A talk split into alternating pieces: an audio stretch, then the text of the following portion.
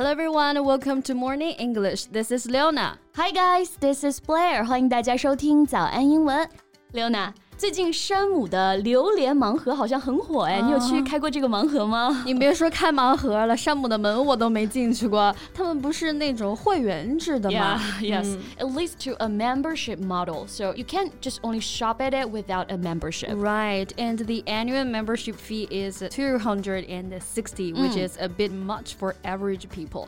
两百六的年费啊，也不算便宜呢。没错，所以啊，不乏有人呢因此而产生莫名的一种优越感，甚至有网友因为没逛过山姆超市呢，而被同事嘲讽太穷酸了啊！我看到这个消息，真的是一整个黑人问号脸啊！This is so ridiculous. It's just a store, not a prize or a medal. Exactly. But for someone, it has become a measure of others' wealth.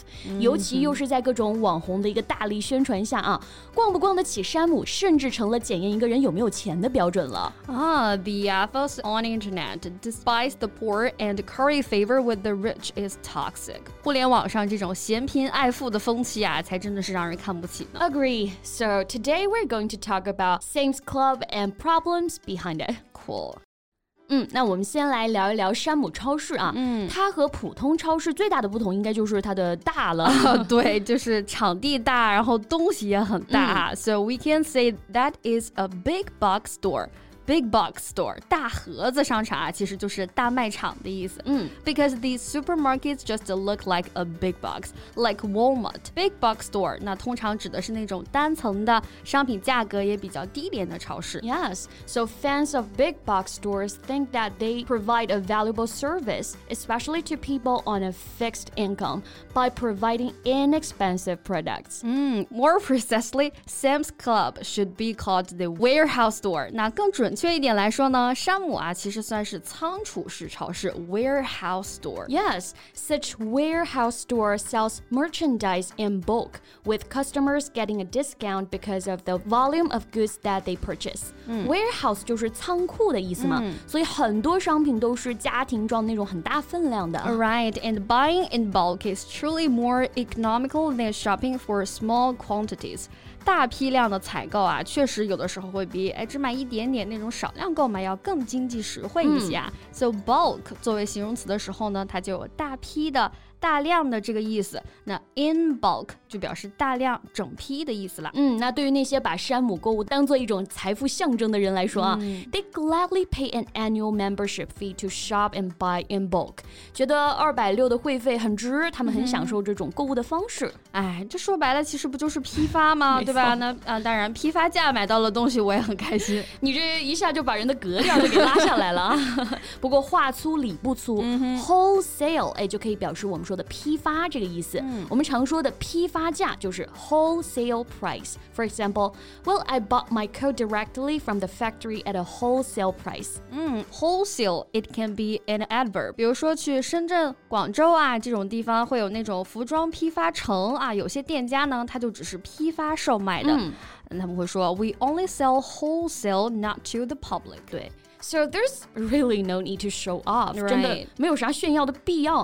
So show off means to behave in a way intended to attract attention or admiration, and other people often find annoying. Right. 就是出显摆炫耀啊，没错，我相信大家的朋友圈里一定会有这样的人啊，做什么都爱晒一晒，对吧？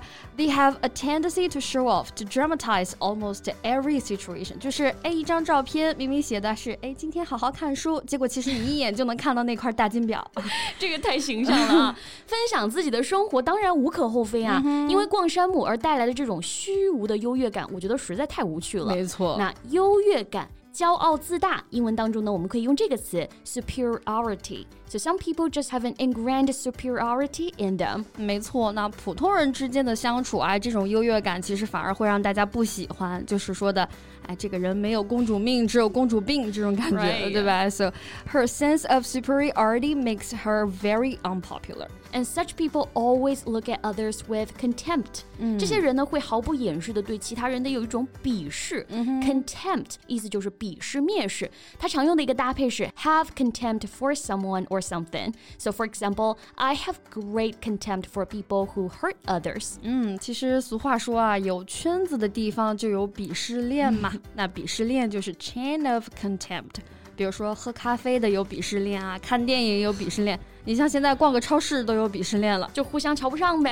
总有某个圈子你可能会被人看不起啊。We will be looked down upon by all people。啊，真的是太难了。So look down upon 啊，就是往下看嘛啊，表示的就是看不起、瞧不上的意思。My mom often tells me neither to show yourself off nor to look down upon others。嗯，阿姨是有大智慧的人啊。但其实这些看不起别人的人，在自己处于弱势的时候呢，又往往是那种会拍马屁或者我们说的那种做舔狗的人。Like in the office, someone is always trying to curry favor with the boss。嗯，curry favor 啊，可不是喜欢咖喱或者问你喜欢什么咖喱的意思啊。curry 啊，做动词的时候呢，有拍马屁、奉承的意思。 所以我们一般可以说 curry favor with somebody. So the senses of superiority sometimes is nothing but an inferiority complex. 一个人强烈的骄傲自大，其实很可能反而反映了他的自卑啊。Exactly, because if a person is confident enough, they don't need to compare themselves to how well they are doing relative others. 真正自信的人啊，从来不需要和别人的比较来获得认可。That's true. So you have to face with yourself, and then you can truly begin to love yourself. 我们要学会跳出这种优越的情节所带来的虚假满足，从而才能真正的开始爱自己啊。Right, we're all the best 啊，相信我们自己都是最棒的啦。嗯，So this is the end of our today's podcast, and hope to see you in the comments. Okay, thanks for listening, and this is Leona. This is Blair. See you next time. Bye. This podcast is from Morning English.